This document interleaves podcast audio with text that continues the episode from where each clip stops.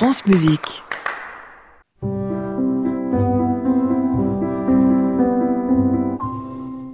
Faites passer la chronique reportage de Nathalie Moller. Ce matin, Nathalie, vous nous parlez des concerts de poche. C'est ça, les concerts de poche qui ne sont pas de tout tout petits concerts comme leur nom pourrait sembler l'indiquer, mais un concept, un dispositif d'action culturelle imaginé en 2005 par la pianiste Gisèle Magnan.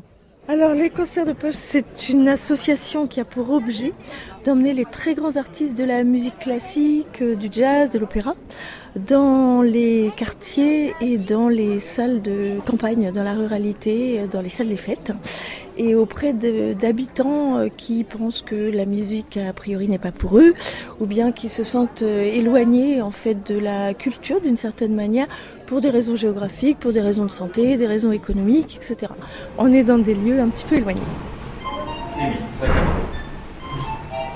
Quel est ce lieu éloigné où nous emmenez euh, aujourd'hui Nathalie? Bonneuil-sur-Marne. Bon, je le reconnais, c'est pas très éloigné. Bonneuil-sur-Marne, c'est à une quinzaine de kilomètres seulement à l'est de Paris. Mais en même temps, il n'y a pas que dans les zones rurales que l'on trouve des publics qui pensent que la musique classique n'est pas faite pour eux.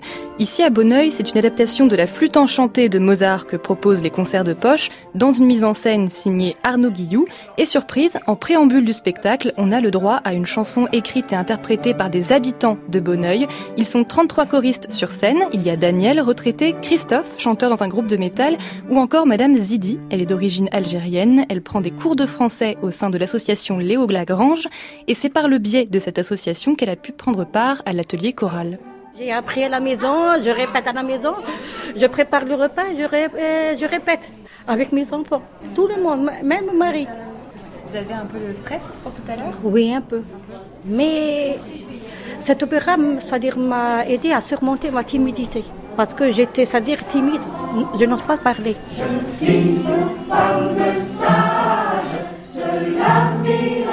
Les concerts de poche ont une devise, Jean-Baptiste, pas de concert sans atelier et pas d'atelier sans concert. C'est-à-dire C'est-à-dire que partout où l'association organise un spectacle, elle propose aussi en amont des ateliers de musique, d'écriture, de fabrication de décors ou de costumes.